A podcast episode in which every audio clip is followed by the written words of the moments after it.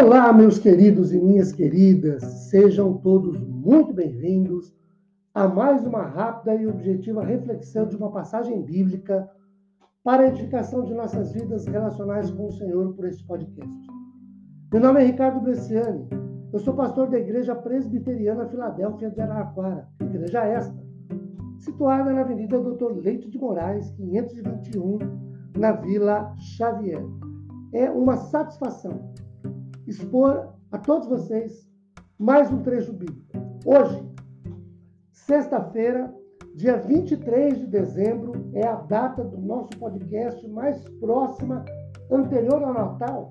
Eu quero compartilhar com vocês rápidas reflexões a partir de Lucas capítulo 2, versículos 1, 2, 3 até o verso 7.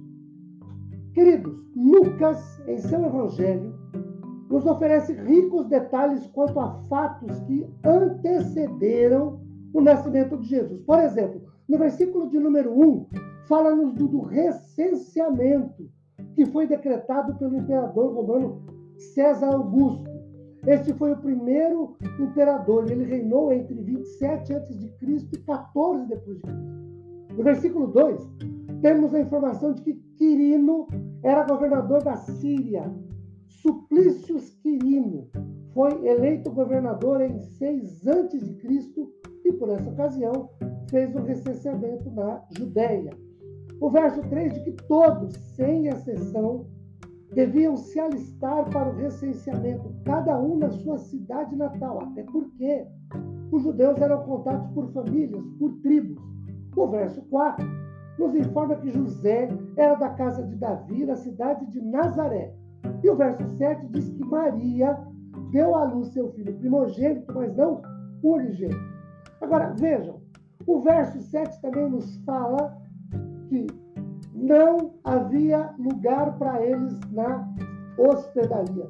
Queridos, o texto nos diz que não havia lugar para eles nem na hospedaria. Disso, alguns detalhes permitem-nos conjecturas. A primeira delas, Todos estavam, de alguma forma, envolvidos com viagem, com idas e vindas de lá para cá, de cá para lá, e não se deram conta de absolutamente nada que lhes levasse ao maior acontecimento da história da humanidade, o nascimento de Jesus. Outra coisa, todos estavam, de alguma forma, tão envolvidos e ocupados com suas próprias pessoais atividades, negócios, que não se deram conta dos anjos em coro cantando. Todos estavam meio que dispersos. Outra coisa, todos estavam de alguma forma tão distantes dos mais simples, porém nobres valores da vida e de Deus, que nem o fato de Maria estar prestes a dar à luz à criança foi capaz de mover o coração de alguém para que cedesse a ela, a José e a criança por nascer, um lugar na hospedaria, no convívio dos demais. Jesus nasceu numa, numa estrebaria porque não havia lugar na hospedaria e nem em outro lugar qualquer. Jesus nasceu numa estrebaria porque não houve lugar no coração de quem quer que fosse para que Maria e José pudessem ali estar.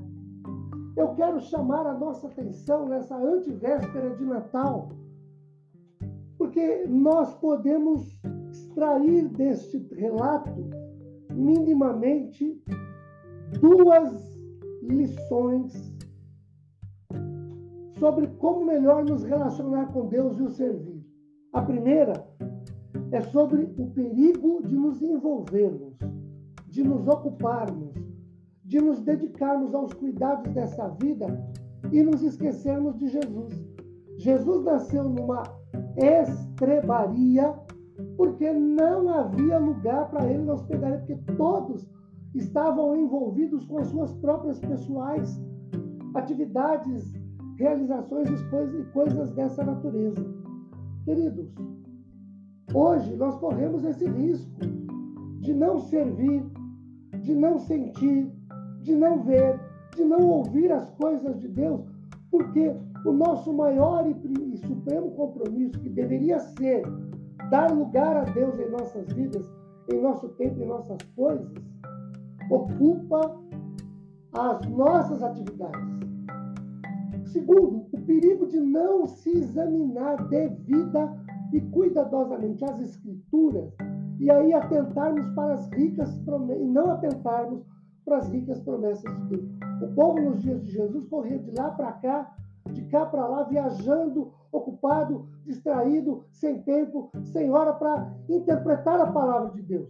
Os fatos relacionados com a vinda do Messias foram se sucedendo como profetizados, mas ninguém, quer do povo, quer das autoridades religiosas, quer do império, foi às Escrituras para examinar. Falta hoje orientação para o povo a partir da palavra de Deus. Falta segurança espiritual ao povo a partir da palavra de Deus. Falta segurança diante das heresias por causa da palavra de Deus. Que nós nos voltemos para o Senhor e Deus nos abençoe. Amém.